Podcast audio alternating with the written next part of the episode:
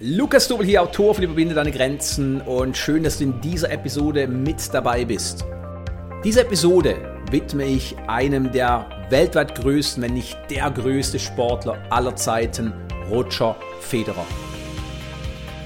Nun, kaum jemand würde verneinen, dass Roger Federer zu den besten Sportlern der Welt zählt und nicht nur durch sein Tennisspiel, sondern auch durch seine menschliche Art tiefe, positive Spuren hinterlässt. Seine Entwicklung vom emotional unkontrollierten Junior zum Mozart des Tennis ist nicht nur in sportlicher Hinsicht bemerkenswert, es ist eine eindrückliche Fallstudie mentaler Stärke. Als junger Sportler hörte ich immer wieder die Aussage, entweder bist du mental stark oder nicht. Dieses Etikett hat mich früh geprägt und die mentale Stärke war erst gegen Ende meiner Leistungssportlerkarriere ein Thema. Umso größer wurde danach aber mein Verlangen, die Hintergründe der mentalen Stärke zu verstehen. Was mit einer positiven Besessenheit begann, mündete in meine Berufung. Roger Federers Karriereende am Labour Cup 2022 markiert definitiv das Ende einer großen Tennisära. Doch seine Erfolge bleiben uns erhalten.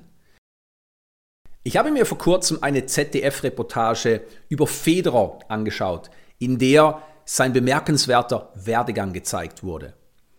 Als Mentaltrainer habe ich mir den Bericht unter dem Gesichtspunkt der mentalen Stärke angeschaut und dabei die spannende Frage, was hat die mentale Stärke von Roger Federer charakterisiert, in den Mittelpunkt gestellt. Nun, diese Frage werden wir jetzt vertiefen. Es handelt sich natürlich um meine persönlichen Beobachtungen, die sowohl auf meinen eigenen Erfahrungen als Leistungssportler sowie meinem seit über zehn Jahren fortwährenden intensiven Studium der Überflieger und Überfliegerinnen und dem Mentoring vieler Größen beruht. Nun, es haben sich für mich acht klassische Merkmale herauskristallisiert, die wir uns jetzt genau betrachten werden. Merkmal Nummer eins: Spaß am Spiel. Roger Federers Mutter Lynette erwähnte in der Reportage, dass bereits im Alter von vier oder fünf Jahren ersichtlich war, dass Roger das Ballspiel großen Spaß bereitete. Das ist eine wichtige Grundlage für den langanhaltenden Erfolg. Die sogenannte intrinsische Motivation, das heißt die Motivation von innen heraus und nicht primär in Bezug auf äußere Erfolge. Ohne diese intrinsische Motivation brennen sehr, sehr viele junge Sportler und Sportlerinnen gerne zu früh aus. Es gibt mehrere Gründe dafür. Übermotivierte Eltern, die ihre Kinder bereits im zarten Alter auf den Erfolgsweg führen möchten, sowie das unbewusste Verlangen, ihre eigenen verpassten Erfolge und fehlende Erfüllung wettzumachen. Spaß hat aber eine weitaus größere Tragweite, denn Freude ist ebenso wie Angst oder Wut ein Gemütszustand und positive Emotionen spielen für den Erfolg eine zentrale Rolle. Das zweite Merkmal, die innere Siegerhaltung. Weiter war für mich Rogers Siegeswillen äußerst bemerkenswert. Natürlich beantworten beinahe alle Sportler und Sportlerinnen die Frage, ob sie gewinnen wollen mit einem klaren Ja. Aber das alleine widerspiegelt definitiv keinen festen Siegeswillen. Roger Federers öffentliche Aussage von 1998, dass er gegen Andrew Agassi spiele, um zu gewinnen, zeugte von einer unerschütterlichen Gewinnermentalität. Die innere Haltung eines Spitzensportlers entscheidet zu 95% über den Erfolg oder Misserfolg und sie umfasst sowohl die Gedanken, Gefühle und Handlungen. Wenn einer der drei Komponenten nicht im Einklang mit dem angestrebten Ziel ist, schießt der Sportler am Ziel vorbei. Nun, wenig erstaunlich gab es natürlich auch einige Menschen, die Roger Federers Siegeswillen als arrogant bezeichneten. Es bedarf einer persönlichen Abgrenzung gegen solche Neinsager, um sich nicht davon beirren zu lassen. Und es braucht vor allem die Bereitschaft, Risiken, zum Beispiel im Rahmen einer Niederlage einzugehen. Im Mentoring von Leistungssportlern und Leistungssportlerinnen fällt immer wieder auf, dass genau in diesem Punkt sehr viele lieber auf Nummer sicher gehen. Diese Art der Zurückhaltung bildet gleichzeitig eine große Hürde, die sie überwinden müssen, um ihren Fortschritt nicht verfrüht und völlig unbewusst zu stoppen. Merkmal Nummer 3. Emotionsregulation. In der Reportage wird Roger Federers anfänglich größte Erfolgshürde aufgegriffen. Seine emotionalen Ausbrüche, die er nicht im Griff hatte. In Roger Federer, der Maestro, die Biografie erwähnte er, ich wusste, was ich konnte und Misserfolge machten mich wütend. Er erklärt, dass es zwei Stimmen in ihm gab den Engel und Teufel und dass das eine selbst nicht glauben konnte, wie dumm das andere sein konnte. Wenn ihm die eine Stimme vorwarf, wie er eine solche Niederlage kassieren konnte, explodierte er. Diese Problematik und fehlende Selbstbeherrschung ist weit verbreitet unter jungen, aber auch älteren Sportlern und ist nicht zuletzt auf die antrainierte Impulskontrolle zurückzuführen. Auch verinnerlichte Werte und Glaubenssätze, allen voran ich bin nicht gut genug, spielen eine entscheidende Rolle. Fehler zu machen und Niederlagen zu kassieren werden, in, vor allem in der westlichen, leistungsorientierten Gesellschaft, typischerweise als schwach gesehen. Emotionale Ausbrüche widerspiegeln in vielen Fällen ein innerer Kampf gegen den Teufel der Unzulänglichkeit, aber auch das fehlende Verständnis wie mit geballten Emotionen richtig umgegangen wird. Im Mentoring von jungen, aber auch fortschrittlichen und sehr erfolgreichen Sportlern verwende ich ein von mir entwickeltes einfaches Modell, um die emotionale Beherrschung zu erlernen. In einer Grafik bestehend aus zwei aufeinanderliegenden Dreiecken werden sowohl die Standards für den langanhaltenden Erfolg als auch Denk- und Verhaltensweisen, die zum Misserfolg führen, aufgezeigt. In der ZDF-Reportage untermauert Linette Federer die positiven Auswirkungen, wenn Sportler und Sportlerinnen lernen, ihre Emotionen im Griff zu haben. Sie sagte, im Moment, wo er, Roger, sein Verhalten auf dem Platz unter Kontrolle hatten, kamen Siege fast automatisch. Lass es einen Augenblick auf dich wirken. Diese Aussage hat eine enorme Tragweite. Das spürte auch Roger Federer. Denn in den folgenden Jahren entwickelte er sich nicht nur zu einem mental starken Spieler, sondern ging auch mit Niederlagen souverän um. Diese Charaktereigenschaft ist ebenso wenig angeboren wie mentale Stärke. Doch beide bilden das Fundament für herausragende Leistungen. Und an dieser Stelle sei angemerkt, dass es sehr, sehr viele Top-Leistungssportler und Sportlerinnen gibt, die zwar automatisch alles richtig machen, aber nicht wirklich verstehen, geschweige denn erklären können, was ihr Erfolgsgeheimnis ist. Wir hören dann Aussagen wie ich trainiere besonders hart oder ich gehe die extra Meile oder ich bleibe ruhig unter Druck. All das sind natürlich Beispiele mentaler Stärke. Aber die Frage, woher haben sie diese mentale Stärke, wird gerne unter den Teppich gekehrt. Und sehr, sehr oft hören wir Aussagen wie, dieser Sportler ist mental stark, jener Sportler hat eine mentale Blockade. Und es ist leider so, dass viele Top-Leistungssportler erst dann Hilfe holen, wenn sie zum Psychiater gehen müssen. Aber in der Tat ist es so, wie wir am Anfang gehört haben, 95% des Erfolgs ist mentaler Natur. Und hier stellt sich die Frage, warum nicht mehr Sportler und Sportlerinnen bereits in jungen Jahren, aber auch in späteren Jahren Hilfe in Form von Mentaltraining in Anspruch nehmen. Denn meine eigene Geschichte zeigt, dass mit richtigem Mentaltraining weitaus mehr möglich gewesen wäre. Lass uns mit dem vierten Merkmal fortführen. 100%ige Selbstverantwortung.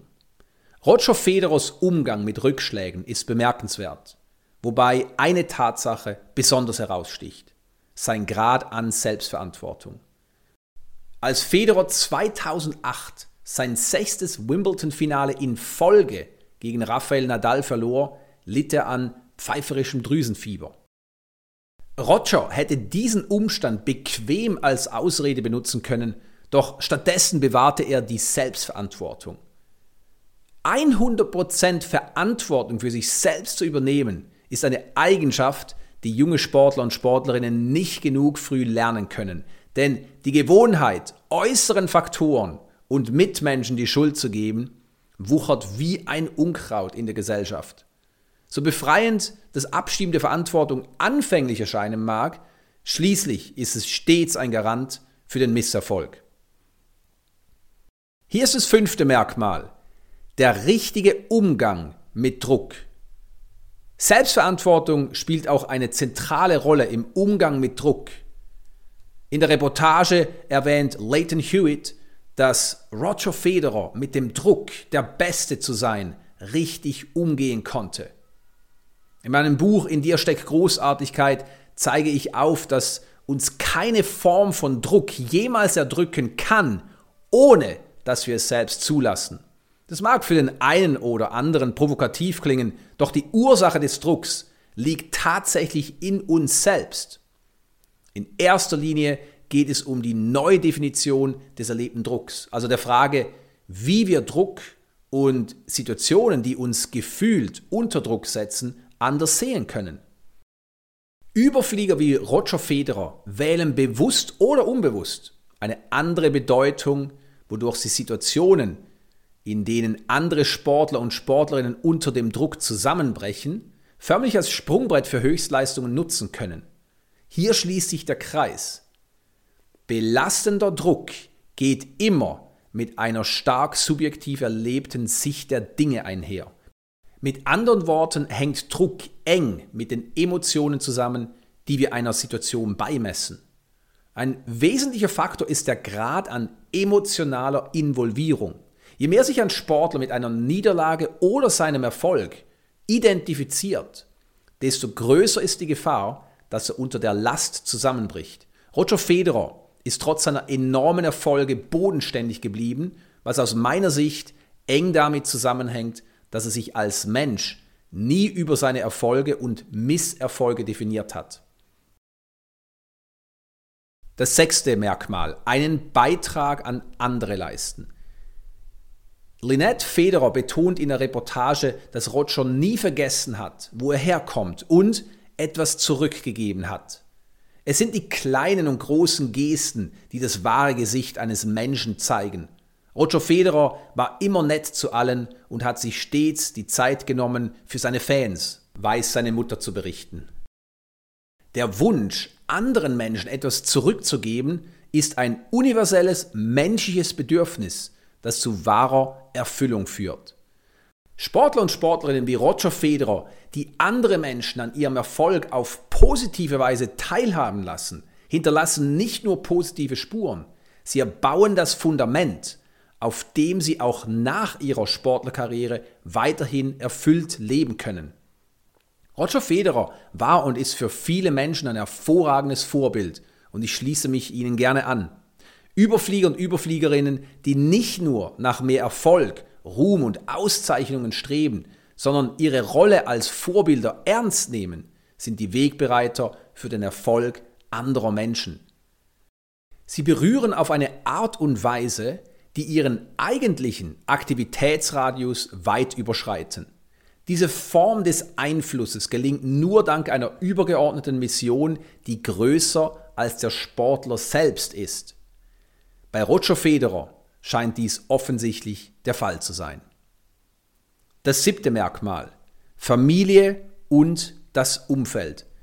In der Reportage wird erwähnt, dass Roger Federer stets auf ein enges positives Umfeld zurückgreifen konnte, sich aber auch im Klaren war, welche Menschen er in sein Umfeld holen musste, um erfolgreich zu sein.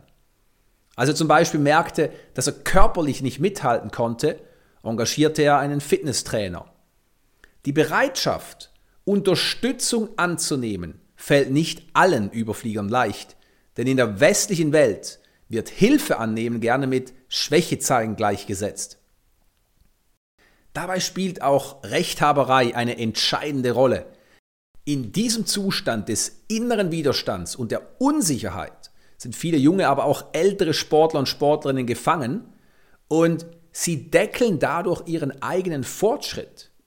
Der Irrglaube, dass wir unsere Ziele alleine erreichen können, beziehungsweise die Sturheit, am eigenen Holzweg festzuklammern, vermischt mit der Verblendung, dass eiserner Wille und harte Arbeit dennoch zum erhofften Erfolg führen werden, steckt tief in den menschlichen Köpfen. Neue, unterstützende Impulse anzunehmen und trotz seines Erfolgs coachbar zu bleiben, sind äußerst wichtige Voraussetzungen für den Durchbruch auf die nächste Ebene von Erfolg und Erfüllung. Wie Roger Federer eindrücklich beweist, ist ein vertrauenswürdiges und wohlwollendes Umfeld der fruchtbarste Nährboden für fortwährende Durchbrüche. Das achte Merkmal, persönliches Wachstum. Roger Federers Mutter unterstreicht in der Reportage, Roger hat immer an sich gearbeitet. Natürlich sind alle Sportler und Sportlerinnen bestrebt, besser zu werden und sie stecken enorm viel Zeit in die Verbesserung ihrer Fähigkeiten, Technik, Schnelligkeit, Kraft und so weiter. Längst nicht jeder Sportler ist jedoch bedacht, sich auch in persönlicher Hinsicht weiterzuentwickeln. Wenn wir uns noch einmal Roger Federers anfängliche Ausraster in Erinnerung rufen, wird klar ersichtlich, dass Roger auch als Mensch enorm gewachsen ist.